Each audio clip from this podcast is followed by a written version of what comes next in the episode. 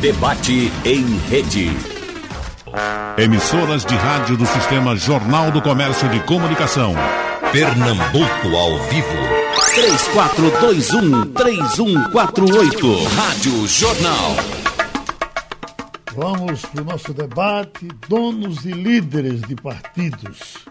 Estamos, como já foi anunciado, com o advogado, ex-presidente do PT, Bruno Ribeiro, com o jornalista de política, Ivan Maurício, e com o professor, ex-deputado, Paulo Rubens Santiago. Começando com Ivan Maurício, por coincidência, Ivan, não sei se você leu um artigo publicado ontem pelo nosso prezado Maurício Randes, quando ele trata exatamente desse nosso assunto. Oligarquias partidárias, populistas e caudilhos. E vem falando aqui do, do fundo eleitoral, e depois diz aqui, olha, é, muitos desses partidos sequer elegem diretórios estaduais ou municipais, mantém comissões provisórias nomeadas a deterno pelos caciques, partidos que andam numa pasta debaixo do braço, na mão dos seus donos. E aí faz essa crítica que todo mundo faz. Na verdade, nós temos mais partidos com donos ou partidos com líderes, Ivan Maurício? Muito mais com donos, Geraldo. A gente que acompanha a política há muito tempo, a gente viu que ela mudou. Antigamente nós tínhamos o, poucos partidos, né? Aí eles eram identificados com as suas lideranças. Ninguém vai negar a história do MDB, Ulisses Guimarães, né? É, o PT com Lula e depois, mas depois o Brasil foi aumentando o número de partidos. Hoje nós temos mais de três dezenas de partidos e os partidos viraram balcões eleitorais.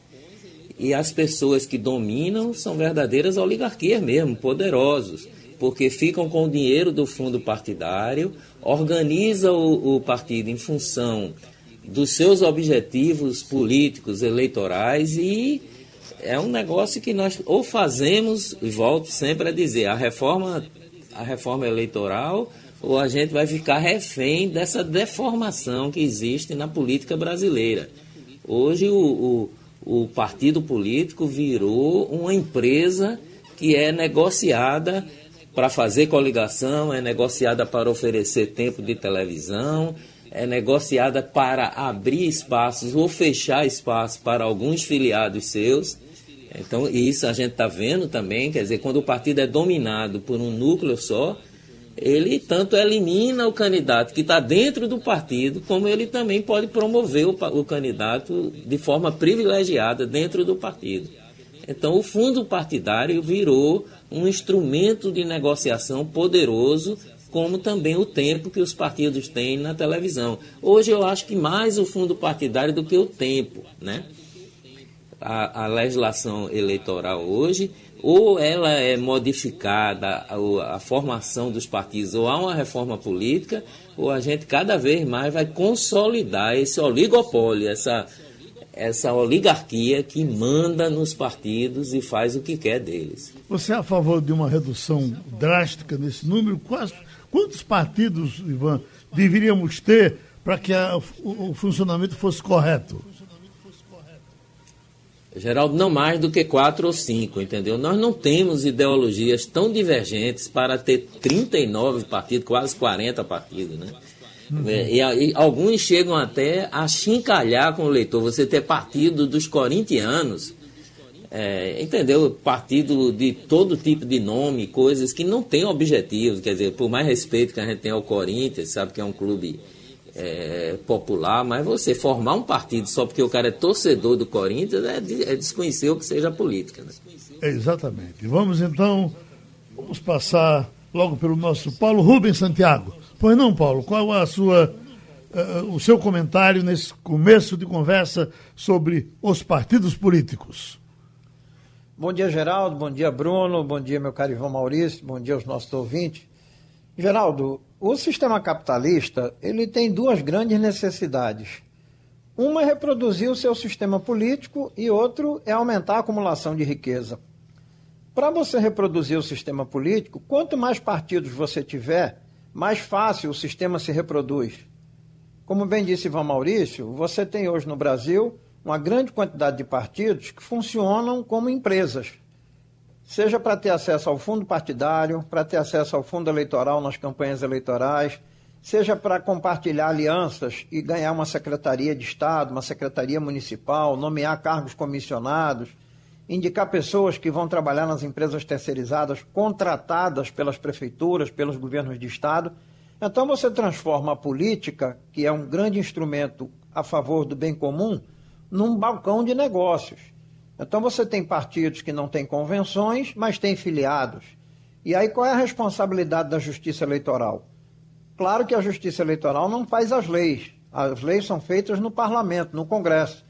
Mas a justiça eleitoral, assim como expede normas para regular o processo das eleições, como é que se vai fazer a apuração dos votos, os prazos das convenções, etc., a justiça eleitoral também pode estabelecer mecanismos que imponham aos partidos aquele princípio que está na Constituição. Todo poder emana do povo, no artigo 1 da Constituição. Ora, você tem partidos políticos, como bem disse Maurício Randes no artigo publicado, que você leu aí um trecho, que não fazem convenções, que elegem direções provisórias durante meses e meses, anos e anos. Então, os filiados, eles são apenas uma peça de decoração na vida partidária.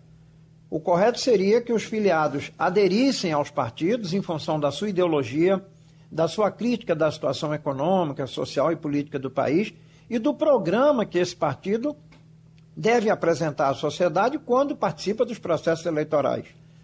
Grande parte dos problemas políticos e econômicos que o Brasil tem hoje está relacionada com essa falsificação da vida partidária. Eu fui deputado federal três mandatos, convivi com deputados que em dois anos trocavam de partidos quatro, cinco, seis vezes. Hoje eu vejo ministros do governo de Bolsonaro, com os quais eu fui deputado federal, que passaram por diversos partidos, ou seja, é como a gente chamasse, é a turma da boquinha. Não tem ideologia. Se tem um governo e o governo abre espaço, eu vou para o governo, eu vou me associar a outros parlamentares que ficam na base do meu ministério tendo benefícios, vantagens econômicas e é por isso que é muito comum você ver os políticos da Câmara Alta, Senado e Câmara dos Deputados, depois de duas, três legislaturas, estão milionários. Saem de lá com muito mais patrimônio, com muito mais riqueza do que entraram. Óbvio que isso não é por causa do salário parlamentar, que é igual ao salário de um procurador da República. Isso é por conta das vantagens que esses partidos fisiológicos, esses partidos de balcão, oferecem e a vida partidária termina sendo um grande emaranhado desses interesses privados, embora digam que exercem mandatos públicos. Creio que uma reforma política só vai acontecer quando o povo tomar consciência de que partido político não é empresa. Não se pode votar num partido político que tem dono, que é uma propriedade, uma fazenda, um engenho de plantio de cana, uma indústria. O partido político é uma entidade pública e deve estar submetido ao controle público, ao controle da sociedade. O deputado Paulo Rubens, na minha conta aqui, são 33 partidos no momento e ainda com uma relação enorme de partidos para entrar. Imagine que mesmo a gente tendo todos esses partidos, uns falam 39, na minha, no meu apanhado aqui são 33, tem tantos que às vezes a, a gente tem até dificuldade de contar, mesmo assim o presidente da República está sem partido porque está criando mais um partido para poder entrar. Não é uma coisa desbragada?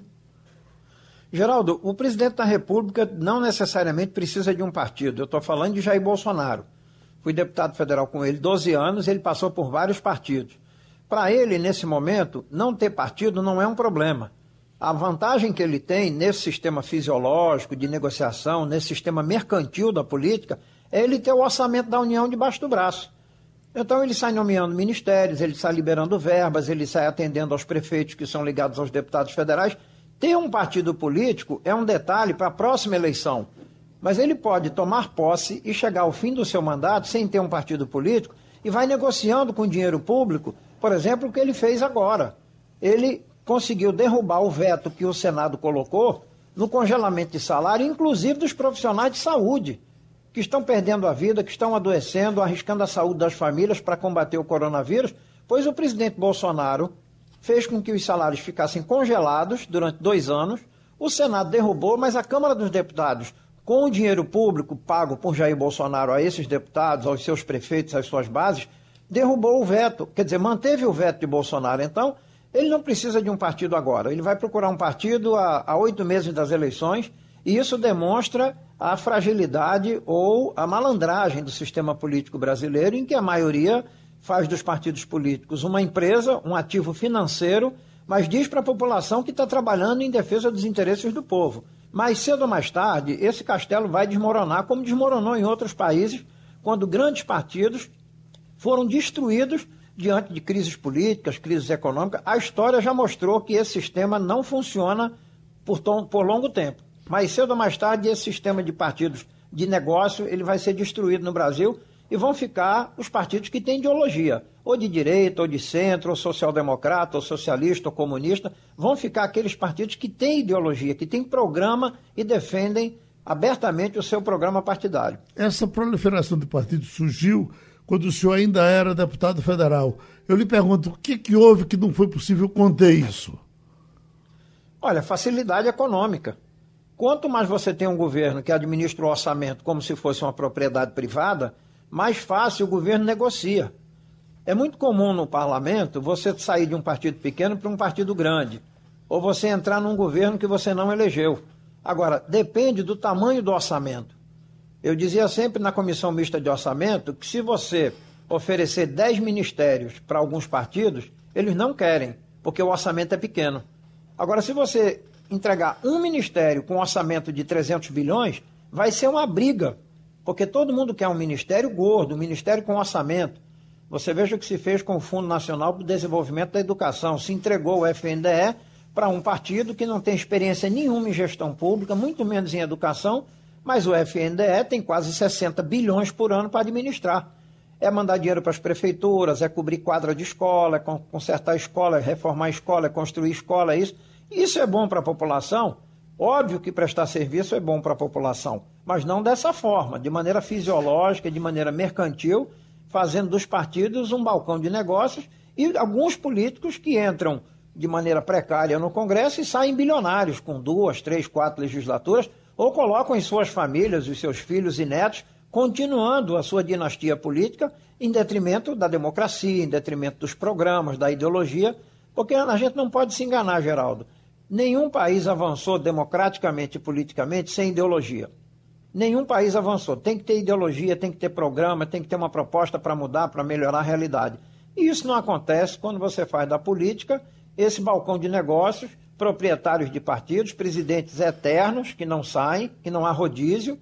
Eu tenho dúvidas, inclusive, se o TSE aprovou há alguns anos uma resolução é, limitando em dois mandatos o mandato dos presidentes dos partidos. Eu não tenho certeza se essa resolução foi aprovada. Já seria uma medida importante para você oxigenar os partidos, você permitir convenções, fazer rodízios, mas não como em muitos partidos, que você passa 20 anos sem uma convenção e os filiados apenas são um requisito para registrar o partido no TRE. Vamos para o doutor Bruno Ribeiro, advogado, ex-presidente do Partido dos Trabalhadores. E o senhor, doutor Bruno, o que é que nos diz com relação, a, a, a de princípio, ao número exagerado de partidos? E mesmo assim, o pessoal ainda está quer, tá querendo fazer mais um, porque o que tem aí não é suficiente para alojar ideologia, por exemplo, do presidente Bolsonaro. Bom dia, Geraldo. É uma alegria voltar ao programa, encontrá-lo com saúde. Muito bom. Obrigado. Bom dia aos ouvintes da Rádio Jornal. Um abraço em Ivan e em Paulo Rubio. É muito bom estar num debate com vocês dois. Eu vou começar nesse, nessa crise política que se arrasta no país da gente há tantos anos, Geraldo, começar falando do lado melhor o partido político é disciplinado no artigo 17 da nossa Constituição, que está incluído nos direitos e garantias fundamentais do cidadão. A política e os partidos precisam ser instrumentos para que aqueles que nos ouvem, os instrumentos para gerar o que as pessoas e a sociedade desejam: educação, saúde, segurança, desenvolvimento. Não é? Mas eles têm um papel muito importante. Então, a minha primeira fala é, é, é começar do melhor para depois falarmos dos problemas como o Ivan é, é, e Paulo e você já mencionaram. Vamos falar das quantidades de partidos. É como você diz, Geraldo, hoje temos 33 partidos é, registrados no TCE, Mas também Ivan tem razão, tem mais do que 39 na fila. Inclusive o presidente da República que se elegeu por um partido e saiu e está tentando formar um partido e não consegue, tá certo? Eu, eu quero lembrar a todos que o problema não é a quantidade. Nós temos 33 partidos, é um número elevado, mas vamos analisar as democracias ocidentais que deram certo na, na, na política e nos partidos. A França tem 20 partidos, Geraldo. A Alemanha tem 15. A Inglaterra tem 18 partidos. Quem tem menos, menos é os Estados Unidos, que tem sete partidos. O problema que a gente lembrou nessas falas iniciais é que há partido com donos. Eu ainda acho que é pior, Geraldo. O Estado brasileiro, historicamente, sempre teve donos não, não, não se organizou nem se organiza para atender interesses de maioria do povo, dos objetivos de uma sociedade, mas atender interesses de elites. Isso ainda é pior. A gente, eu considero pior ter um Estado que tenha dono do que partidos com dono, porque uma coisa está ligada à outra, não é? É, é? O fundo partidário, que é um vilão que todo mundo critica, eu sou defensor. Porque, historicamente, Geraldo, eu quero lembrar aos ouvintes e a você, o, o, o, país sempre teve a política financiada pelas grandes empresas, pelo grande capital. Nos últimos anos, a gente viu nas apurações como isso gerava efeitos duros no Estado. E não são efeitos de 10 anos para cá, isso teve na história o tempo todo. Então, é tão importante para o cidadão que o partido e o Estado esteja voltado como a Constituição determina para os interesses do povo, que é melhor que os partidos e a política seja financiada pelo próprio Estado, pelos recursos públicos, do que financiado por grandes empresas para ser gerido no interesse das grandes empresas e não no interesse do povo. Aproveitar esse espaço que vamos chamar Ivan Maurício para noticiar a morte do jornalista Washington Novaes morreu aos 86 anos em Aparecida de Goiânia, cidade da região metropolitana de Goiânia. Estava internado desde a semana passada. No dia 20, passou por uma cirurgia para retirada de um tumor no intestino. O quadro se agravou, ele morreu. Está se lembrando dele, né, Ivan? Muito ligado à ecologia, com colunas no Estadão, Washington Novaes. Escrevia muito sobre meio ambiente, era especializado nesse assunto, talvez o jornalista brasileiro mais capacitado sobre ecologia, meio ambiente, desde os tempos do Pasquim, que eu acompanhava os artigos do Washington, né? Uhum. E um grande, um grande jornalista, uma perda para a nossa profissão, uma perda para os leitores e para a causa ambiental também. Ele já vinha muito doente, né? Mas fica aqui o registro de um, de um trabalho importante, de um profissional que se dedicou a uma causa. Uhum. Ivan, uh, voltando à questão dos partidos, mesmo com essa proliferação, você ainda não tem os partidos uh, uh, trabalhando de, de, forma linear. Por exemplo, se a gente quiser tomar por, como exemplo o MDB hoje, né, o MDB está aqui na eleição do Recife. Então, como foi há um, há um monte de tempo uma cobra de duas cabeças. Quer dizer, não é possível você tor tornar o partido homogêneo, mesmo nessa situação? Homogêneo? É muito difícil, Geraldo, porque, por exemplo, o MDB, a gente podia dizer que nem um partido ele é, ele é uma federação de lideranças. Então, de acordo com cada estado, ele se posiciona de uma maneira. Se você olhar retrospectivamente a história das eleições nacionais no Brasil, o MDB nunca conseguiu tirar uma posição unânime, nem mesmo quando o seu maior líder foi candidato a, a presidente da República, ele foi traído miseravelmente pela, pelas suas, seus diretórios regionais. Quer dizer, na época, para você ter uma ideia, o Ulisses Guimarães terminou a eleição de presidente da República com 3%, tendo o maior partido legislativo do Brasil, que era o MDB. Uhum. Então não havia uma unidade, havia sim um jogo de interesses. Você tem aqui um MDB de Pernambuco, por exemplo, que sempre se posicionou contra o MDB nacional. Né? A, o posicionamento de, de Jabas aqui sempre foi de quase que um dissidente partidário durante muito, muito tempo, né?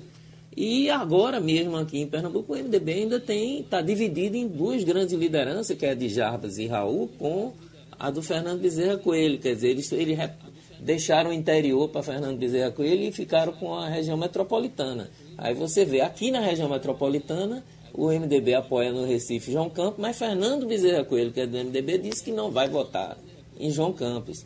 Então, é, não há uma disciplina partidária, não há uma unidade partidária, porque os partidos não, não prezam isso, né?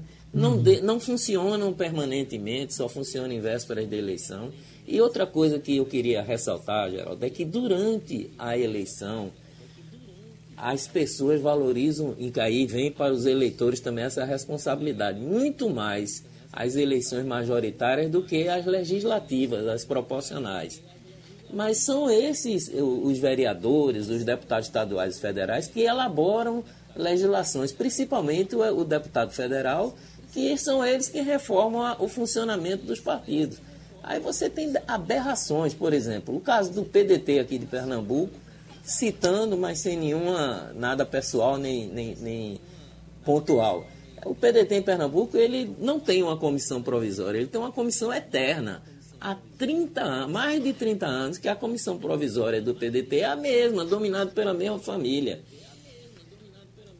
Que é o caso do, dos Queiroz, né? Que agora está com o Vô, né? com, com o Zé Queiroz, e o partido sempre com comissão provisória, que a qualquer hora o presidente nacional pode destituir e constituir outra comissão. Mas como ele bota ali pessoas da sua total confiança, ele domina o partido nacionalmente e é quem decide hoje, quem bota as cartas na mesa. Então, isso também, seja justiça, seja feito, não só acontece agora com o Lupe, não. Já vinha desde o tempo de Brizola, ele não deixava nenhuma, nenhum diretório regional ser definitivo, e sim sempre ser provisório.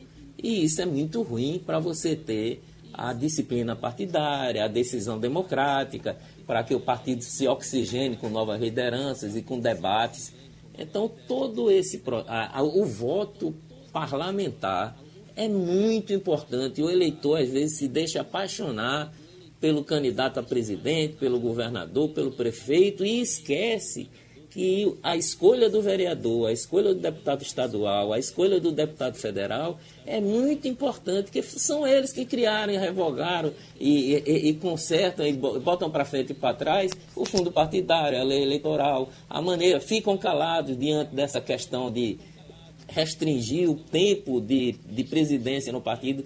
Bastava apenas uma lei, um detalhe da lei, para você já ajudar muito a oxigenar a vida partidária né, se limitasse e não deixasse serem dirigentes eternos, permanentes, verdadeiros feudos, a gente já teria um grande avanço na democracia brasileira. Mas o eleitor não percebe isso. Ele se emociona com a candidatura majoritária, pinta a sua casa, usa a bandeira e esquece que às vezes o voto mais importante é o voto parlamentar no deputado federal, no deputado estadual e no vereador. Deputado Paulo Rubem. Olha, Geraldo, eu vou juntar a colocação que Bruno Ribeiro fez com a minha primeira participação. Bruno colocou muito bem a questão do Estado brasileiro. Os partidos políticos, numa democracia, são instrumentos através dos quais grupos políticos, econômicos, sociais procuram chegar ao Estado para administrar o tesouro e criar política econômica para gerar emprego, financiar política educacional, financiar o SUS, política habitacional, etc, etc. Então, quando você tem a maior parte desses partidos de maneira fisiológica, transformados em negócios, o objetivo é chegar ao Estado e fazer negócios. Você veja a situação do Sistema Único de Saúde, um sistema estruturado com todas as condições de garantir saúde e qualidade à população, mas que tem sido subfinanciado há décadas. Todas as medidas para fortalecer o SUS, elas foram atropeladas pelos interesses econômicos e financeiros. Aí você chega nessa situação da pandemia, o que salva a população é o SUS. Porque a rede privada ela não tem capacidade de atender nas condições em que a população chega, adoecida pelo coronavírus, e você precisa de um Estado que possa fazer uma tributação progressiva, como na Alemanha, como na Noruega, como na Inglaterra, como na França, como em Portugal, como em toda a Europa, para poder financiar o que? O bem-estar da população. O Brasil, há cerca de 20 anos aproximadamente, tem tido um sistema econômico e o governo de Estado, com algumas diferenças dos anos de governo de Lula e Dilma para os anos de Fernando Henrique, Sarney, Collor de Mello, a ditadura militar, um sistema econômico em que os partidos políticos procuram chegar ao governo da nação para fazer políticas econômicas que transferem riqueza para os mais ricos.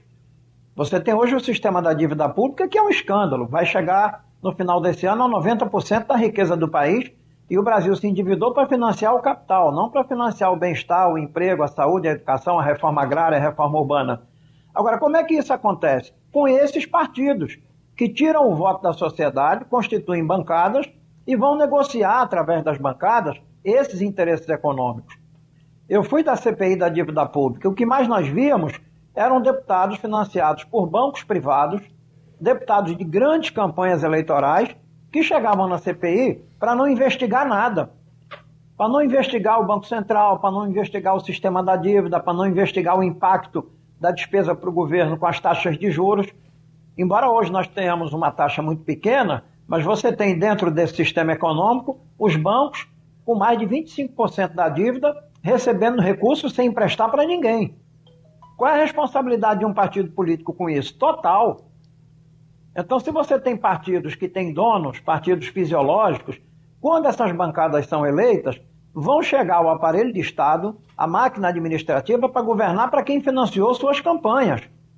Aí você diz, mas hoje não pode mais financiamento privado. Não pode legalmente, mas a gente sabe que nos corredores, nos bastidores, nas canaletas, por debaixo dos panos, o setor privado continua financiando deputados e deputadas para poder controlar a máquina política. Quem controla a máquina política controla a economia. Então a gente precisa com que os eleitores, como bem disse Ivan Maurício, entendam, isso tem que começar na escola, isso tem que começar dentro da sala de aula, a reflexão política, a reflexão do processo eleitoral como um mecanismo para a democracia. O professor não vai fazer proselitismo para defender o partido A, B ou C, mas ele tem a liberdade de ensino assegurada pela Constituição para explicar que o voto numa democracia é o começo de tudo, é a semente que vai germinar, que vai gerar frutos, ou para pouca gente, ou para uma minoria abastada, ou para a maioria da população. Os partidos políticos que não têm convenções são ditaduras dentro da democracia, mas são ditaduras partidárias. Os partidos políticos que fazem convenções e têm sua origem são partidos que têm representações. Aproveitando a presença de Bruno, que foi presidente do PT, todos nós sabemos o PT nasceu de bases católicas, sindicais, intelectuais, professores, jornalistas, camponeses. Quantos partidos você tem no Brasil que tiveram essa origem? Poucos partidos, talvez menos de 10% tiveram essa origem, embora com 40 anos o PT passou por várias mudanças. Mas se você for olhar esses partidos que se registraram nos últimos 20 anos da democracia brasileira, a maioria absoluta veio de cima para baixo nasceu das empresas da Fiesp em São Paulo, dos escritórios dos bancos, dos grandes proprietários rurais. Para quê? Para manter o sistema capitalista do jeito em que está.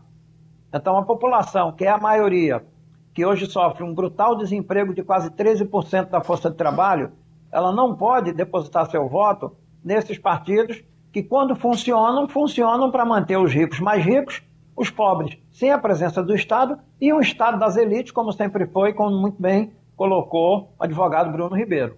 O deputado Paulo Rubem, eu acho essa coisa do PT, por exemplo, é como que fosse a Igreja Católica. O camarada deixa a igreja, não é mais padre, mas continua sendo padre nas comunidades, para onde ele vai. Eu, eu, sinto isso do PT. O pessoal, por exemplo, que vai para o PSOL, eu fico pensando o seguinte: adoraria voltar para o PT. O, que, que há com o PT que permanece com o coração dos seus filiados, mesmo depois que eles saem. Eu acho que o PT ainda tem o seu coração. Olha, eu tenho grandes amigos no PT, Bruno Ribeiro é um deles, tenho debate, sou convidado por sindicatos onde há maioria de petistas defendendo as suas classes, as suas categorias, mas o PT, como outros partidos da mesma origem, em toda a Europa, em vários continentes, está vivendo uma crise de identidade. Isso é normal nos partidos que passam 20 anos, 30 anos, 40 anos. Você pega os partidos comunistas de toda a Europa, os partidos socialistas de toda a Europa, os partidos sociais-democratas de toda a Europa, já passaram por crises enormes. crises políticas, crises programáticas, crises de identidade, mas ainda continuam alguns deles como grandes partidos, como o Partido Socialista Francês, o Partido Socialista Português, que hoje governa, tem o primeiro-ministro de Portugal. O PT tem essa força política, mas tem contradições, o PT passa por conflitos. O PT hoje vive um processo de tentativa de recuperação da sua base política eleitoral, sobretudo nos setores que estão na sociedade. O pessoal nasceu de uma divergência institucional, programática, vem fazendo um esforço para construir suas próprias bases. O pessoal hoje constrói uma leitura crítica do sistema capitalista, algo que o PT, de certa forma, se distanciou, porque chegou ao governo, mobilizou seus quadros para governar e, na tarefa cotidiana de governar, perdeu um pouco a compreensão do todo, estrutural, do sistema capitalista. É difícil hoje você ver alguma liderança do PT falar em socialismo, por exemplo. Então, cada partido tem sua crise. Cada partido tem que administrar suas crises sempre com a perspectiva de ser um partido forte de transformações, porque eu me alinho com várias pessoas, políticos, economistas, jornalistas, professores, que entendem que no momento atual do sistema capitalista no Brasil e na América Latina, não tem mais como compatibilizar capitalismo com democracia. Porque uma democracia de verdade, ela requer bem-estar, investimentos sociais, distribuição de renda, emprego, e o sistema capitalista não vive disso. O sistema capitalista vive de acumulação de riqueza. Então, se você tem menos emprego, mais produtividade, mais tecnologia, que se danem os trabalhadores. Se você tem uma população que não pode pagar a escola particular, que se dane, porque a economia vai querer uma educação privada para gerar mercadoria, para gerar lucro. Então, a maioria da população e os partidos que têm ideologia, que têm identidade, tem que fazer esse esforço de construir essa ruptura. Eu me identifico muito com esse pensamento de vários colegas das universidades. Não tem mais como compatibilizar. Se uma democracia funciona de verdade, a cada 8 anos, 10 anos, 12 anos, 20 anos, você vai ter um golpe. Ou um golpe militar ou um golpe político, como foi a cassação do mandato da presidenta Dilma.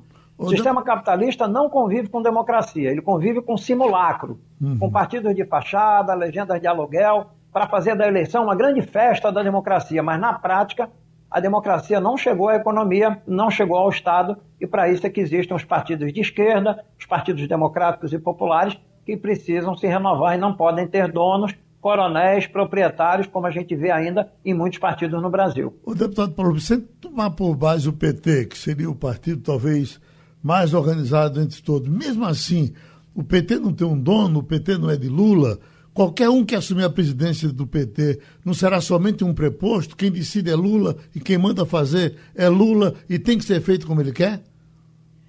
Não, o PT tem suas correntes, né? O pessoal também tem uma estrutura interna que funciona com diversas correntes políticas. Óbvio que as correntes que têm a máquina partidária vão sempre trabalhar para continuar dirigindo o partido. No Brasil, o PT tem a liderança do Lula. Na Argentina, a família Kirchner, de Nestor Kirchner, Cristina Kirchner, na França, por muitos anos, a liderança foi de François Mitterrand.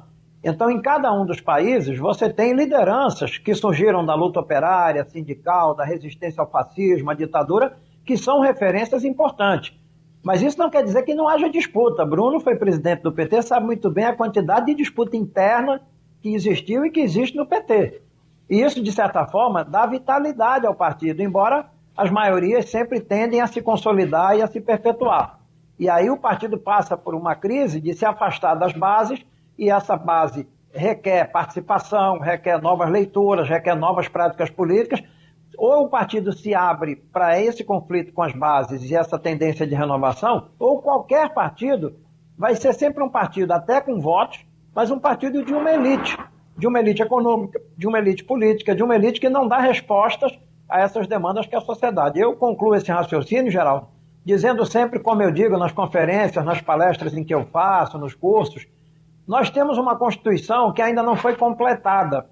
Acho que Ivan Maurício e Bruno certamente concordam com isso. A nossa Constituição de 88, ela não foi completada ainda 32 anos depois. Aliás, boa parte do que a Constituição definiu a favor do povo e da democracia tem sido assaltado, tem sido destruído por esses interesses desses partidos comerciais, de interesses de negócios, de interesses econômicos, alguns deles, inclusive, vivem em função exclusivamente disso. Então é preciso recuperar, pela política, pela participação popular, o que tem de bom na Constituição Federal, os direitos, a democracia, a distribuição da riqueza, a igualdade social e combater radicalmente todo e qualquer partido, todo e qualquer governo, toda e qualquer política que são verdadeiros atentados contra a democracia, como esse desgoverno de Jair Bolsonaro, como outros governos de Estado que não têm nenhum apreço pela democracia e continuam atacando servidores públicos, direitos sociais, como se cortar direitos sociais e atacar o serviço público fosse saída para qualquer lugar do mundo. Pelo contrário, os países mais estáveis, com mais democracia e desenvolvimento social, têm um Estado forte, com políticas sociais fortes, com uma tributação progressiva, tributam as grandes fortunas, tributam o capital, tributam as grandes riquezas. É só você sair daqui do Recife para Noruega, Finlândia, Dinamarca, Suécia, para você ver o padrão de vida. Por quê? Porque enquanto no Brasil a maior alíquota do imposto de renda é 27,5%, lá é 48%, 50%, 52%, para os mais ricos. Os pobres e os assalariados praticamente não pagam imposto. Então, para fazer isso, você tem que ter maioria parlamentar, tem que ser pressão política para fazer mudar o Estado brasileiro, como mudaram-se todos esses estados europeus e dos países lá nórdicos, né? como eu citei, Finlândia, Noruega, Suécia e Dinamarca. Bom, uh, uh, doutor Bruno, uh, na questão de Lula, para a gente terminar a nossa discussão em cima do PT, o PT, é, é, Lula é do PT ou o PT é de Lula? Veja bem, Geraldo, daqui a pouco eu vou falar sobre o, o meu querido partido e essa grande liderança popular da história, que não é só do PT, que é Lula. Mas antes, eu queria falar um pouco sobre os, as convergências que estamos tendo nas falas suas, na de Ivan, na de Paulo. Nesse instante, todo mundo está envolvido com o esforço de construir uma vacina para o corona. Ao que tudo indica, dentro de seis meses nós vamos ter essa vacina contra o corona. Mas nós no Brasil temos também de encontrar vacinas para outros vírus mais potentes do que o corona. Não é? É, é, a crise política é um deles. Nós sermos governados por uma junta familiar de pai e filhos que fazem política mudando de partido há 30 anos e simulam discurso de nova política é um outro vírus poderoso, poderoso que nós temos de encontrar a vacina. E a primeiro, o primeiro passo para essa vacina está na própria sociedade, voltar a se interessar pela política. Né? Não tem saída fora da democracia fora da política, o que, aliás, estão sendo muito atacados por quem está governando, participando de atos, querendo o fechamento do Supremo, querendo o fechamento do Congresso. É, é, Geraldo, a reforma política que é essencial, nos, na última década e meia, o, o Congresso não conseguiu dar conta dela. Tanto que o Supremo teve que ocupar espaço no que se chamou a, a, a, judicialização da política. Depois teve um produto mais complicado ainda, que foi a politização do judiciário, da qual Moro é um, é um exemplo muito gritante, porque o Congresso não conseguiu responder e fazer a reforma política. Eu sou dos que entendem que a reforma política, como a, a, tributária que Paulo falou, e outras reformas precisariam ser feitas por uma constituinte eleita só para votar essas reformas.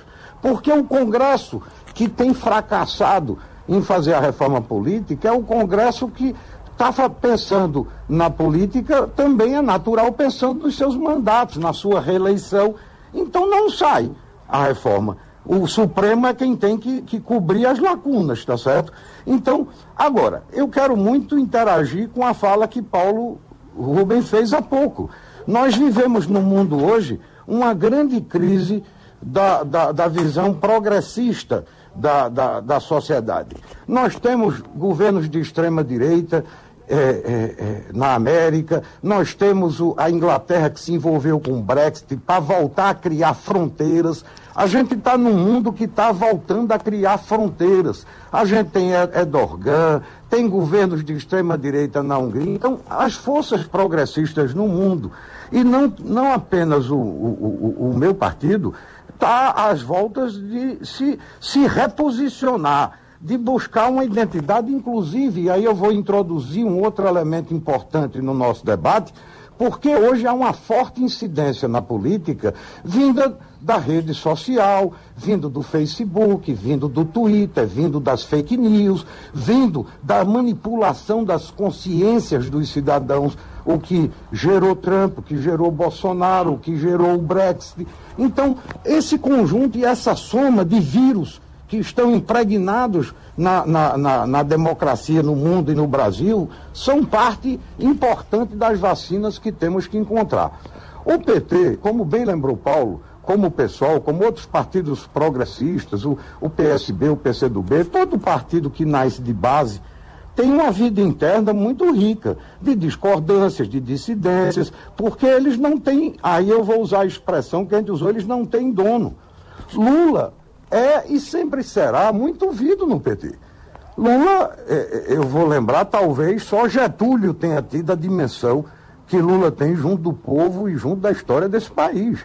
Então, a gente tem muito orgulho de ter Lula no PT, Geraldo. Agora, se você for lembrar, e você conhece tanto a história do PT e de Lula, que é seu amigo, é, é, é, há muitas contestações a Lula dentro do PT. Né? Elas são historicamente manifestadas.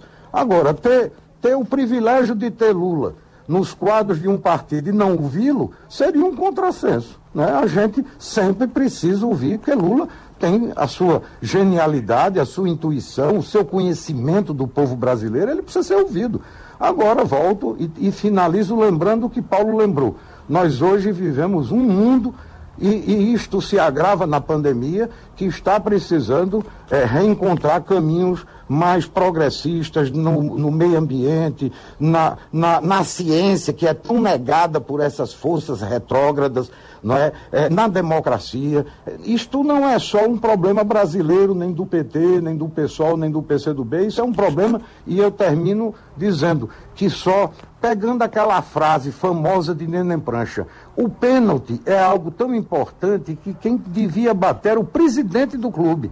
O presidente deste clube, da reforma política, de, de voltar a, a, encarar a política com a importância que ela tem, o presidente do clube é a sociedade, é o povo brasileiro. Vocês já falaram do MDB, já falaram do PT e do PSDB. Ninguém fala o que é o PSDB. O PSDB está numa crise, acho que, do tamanho do mundo hoje. Não, eh, Ivan? É um partido em extinção, né? É um partido. Você tem uma ideia, o Alckmin perdeu aqui em Olinda por cabo da Ciolo na última eleição, com uma montanha de tempo de televisão, com recursos e meio. Uhum. Agora, o que eu queria falar aqui era, era acrescentar um, um vírus à lista do Bruno, do nosso querido Bruno é o vírus da corrupção. Eu acho que o PT deve uma explicação à sociedade brasileira. Não pode é, continuar a se falar de política, moralidade, ética na política se o PT não se pronunciar sobre isso. Parece que tudo que ocorreu durante as gestões de Lula e Dilma foram coisas normais. E não foram. Né? E não foram. Outra coisa também é a questão da democracia interna. No caso do PT, e depois eu vou falar do PSOL, o PT o PT tem um dono sim, Bruno. Tem, é Lula. Lula fez aqui em Pernambuco na eleição passada, ele tirou a candidatura de Marília Reis e depois agora ele está botando a candidatura de Marília Reis a revelia do partido aqui em Pernambuco. Então tudo isso mostra que ainda tem resquícios de coronelismo, de dono de partido, mesmo nos partidos que se posicionam contra o capitalismo e que se adotam a linha de esquerda.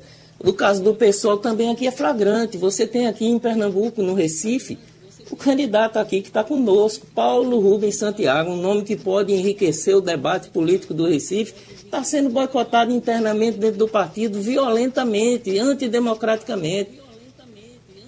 Então é preciso que essas discussões sejam colocadas, que parecem que o mundo do outro lado ninguém presta e o nosso lado não tem defeito. Tem defeito sim Acho que o PT deve uma explicação sobre o vírus. O Lula age de forma autoritária, fez isso em Pernambuco, fez no Maranhão, em Alagoas, em todo canto, tirando e botando candidato de acordo com seus interesses. Os interesses também da cúpula partidária e não ouvindo a base, né? E o pessoal está caminhando para esse mesmo caminho, está indo por esse mesmo caminho, Paulo. E você é uma linha de resistência. Eu espero que você resista e diga o que você sente sobre isso, porque o debate do Recife é muito enriquecido se você participar como candidato a prefeito. Bom, eh, o uh, nosso Bruno foi citado e certamente tem o que dizer ao nosso Ivan Maurício.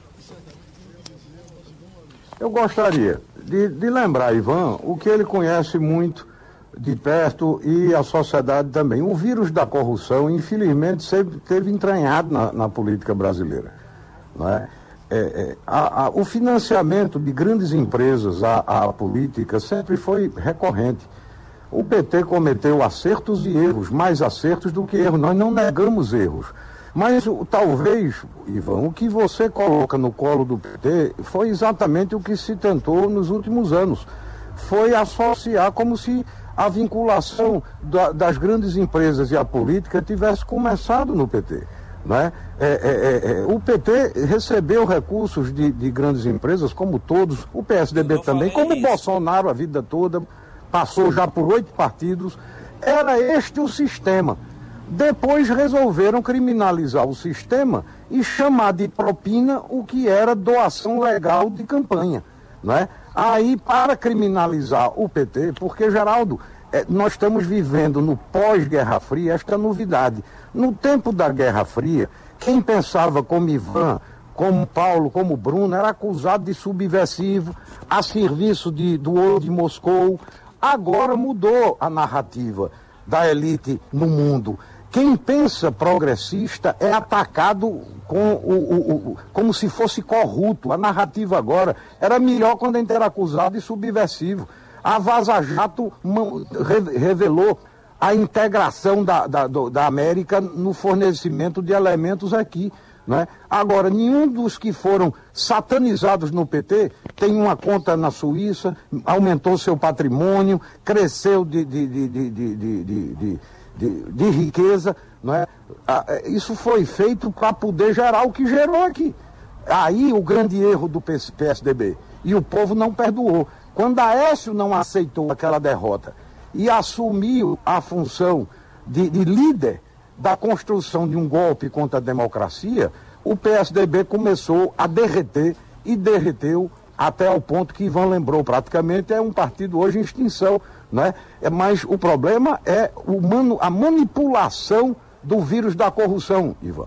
E quanto a Lula, eu volto a dizer o que eu disse. Que orgulho poder estar num partido tendo uma liderança do porte e da importância de Lula, com a história de Lula. Ele não é dono do PT. Agora, nós no PT ouvimos ele. O PT tem muita diversidade. Quem presidiu o PT em Pernambuco sabe como é rico porque é difícil. Um presidente do PT em Pernambuco ou em qualquer dos 27 estados, ou, ou Gleisi Hoffmann, não tem o poder de impor as suas preferências ou as suas posições. Nem presidente do PT, nem Lula. Agora, seria um erro pelo qual, Ivan, você poderia nos acusar e eu não teria defesa. Se a gente não ouvisse Lula, se a gente não, não, não escutasse Lula, estaríamos cometendo um grande erro e se você nos, nos lembrasse este erro de não escutá-lo, eu não teria como defender o PT diante desta ponderação sua. Então esse vírus da corrupção é um vírus que, tá, que vem nesta república desde a carta de Peru Vaz, que já narrou o encontro do Brasil pedindo emprego para o seu filho. Tá certo? Então, não é coisa nova. Agora, o que eu não aceito é que seja colocado no colo da esquerda e no colo do PT. Porque a tentativa foi esta e hoje é uma tentativa mundial, certo? Taxar forças progressistas de corruptas e não mais de subversivas, não mais de marxistas, não mais na ideologia, mas na moral. Se a gente pegar qualquer petista de uh, Alagoas, do Maranhão, do Pará, e, e perguntar o que foi que Lula fez, Lula massacrou os petistas em todos esses estados. Aqui vocês se salvaram porque Jarbas não aceitou se aliar a Lula. Se Jarbas aceita, vocês iam para debaixo do pé de Jarbas. Não concorda? Não, Geraldo. É, Humberto Costa, por exemplo, teve mais votos do que Jarba para senador. Sim. Jarbas é uma pessoa que tem uma história importante em Pernambuco, mas que o, o Jarbas que, que Ivan Maurício lembrou da dissidência na defesa da democracia, da dissidência do PMDB, também conheceu suas mudanças. Eu não quero tratar muito deste assunto, porque a gente discorda de Jarbas, mas, mas Jarbas fez, fez inflexões no, na, na, na, década e meia recente para o lado mais conservador da sociedade. Então, nós não, não, não, não, não fizemos uma aliança, mas o candidato do PT não foi mais votado do que Jarbas. Se Jarbas tivesse declarado que não declarou o apoio a Haddad, quem teria ficado melhor na, na fita era ele próprio.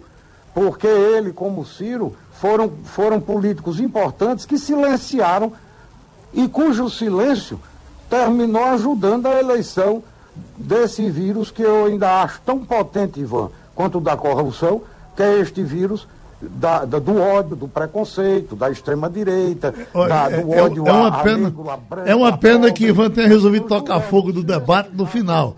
Porque a gente tem que dar uma palavrinha também a Paulo Rubem. Pois não, deputado Paulo Rubem? Foi parte desta. desta, desta... Vamos ouvir Paulo Rubem um pouquinho? Vamos lá, vamos lá. Olha, Geraldo, me parece que para os nossos ouvintes, o que é que fica desse debate é uma responsabilidade muito grande do cidadão, do trabalhador, da trabalhadora, da empregada doméstica, do estudante, do aposentado. Por quê? Porque a maior parte dessa população é quem mais paga impostos no Brasil. É quem financia o salário do presidente, o salário do deputado, o salário do senador, do juiz, do procurador da República. É quem financia a justiça eleitoral. E num país que tem 7 trilhões como riqueza anualmente produzida, não tem como sustentar esse modelo de concentração de riqueza que nós temos no Brasil. Eu vou voltar para o que eu disse no início e disse no meio da minha intervenção. O sistema capitalista ele tem duas grandes razões: reproduzir o seu sistema de acumulação e cada vez mais acumular riqueza. Para isso ele precisa da política, ele precisa do Estado. Você vê, se fala mal do Estado, os liberais, os neoliberais querem reduzir o tamanho do Estado quando é para ser o Estado a favor dos pobres, dos trabalhadores, do povo. Mas quando é para o Estado atender aos bancos, eles querem o Estado máximo. Está aí o Banco Central, em plena pandemia, sendo autorizado por uma emenda constitucional, com apoio de dois terços da Câmara e do Senado, a aumentar a dívida pública junto ao Tesouro Nacional para comprar negócios podres que não estão dando lucro para os bancos e fundos financeiros. Deixa eu agradecer aqui aos meus amigos que fizeram o debate, o nosso tempo estourou. Muito obrigado. Sugestão ou comentário sobre o programa que você acaba de ouvir, envie para o e-mail ouvinte@radiojornal.com.br ou para o endereço Rua do Lima 250, Santo Amaro, Recife, Pernambuco. Informa